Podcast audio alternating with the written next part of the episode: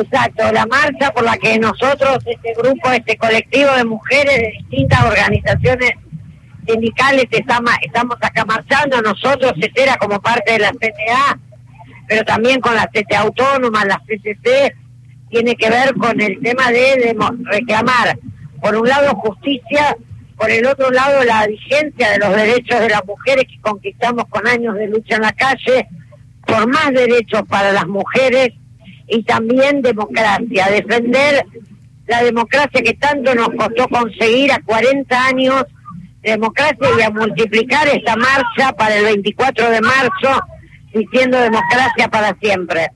Luisa Balmacha en el estudio de Radio Nacional te escucha. Hola Sonia. ¿Qué tal Luisa? ¿Cómo estás? Bien, muy bien. Bueno, sosteniendo desde aquí, desde la radio, adhiriendo al paro, pero sosteniendo obviamente eh, esta consigna con esta justicia, no hay derechos ni democracia. Digo, el juicio político a la Corte Suprema es una, una necesidad básica para poder avanzar. Yo creo que sí, porque con esta justicia, como dice nuestra consigna, no hay democracia.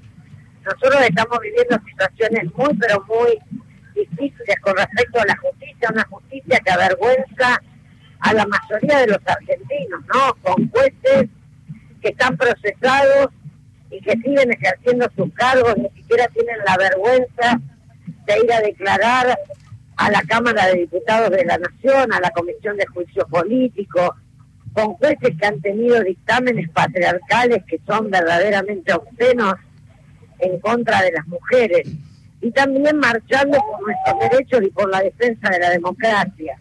A 40 años, como decía antes, de, la democracia por la que tanto peleamos, tenemos que lograr que la justicia, los derechos que las mujeres peleamos en las calles todos los días, se conquisten. Bueno, Sonia, muchísimas gracias. ¿eh?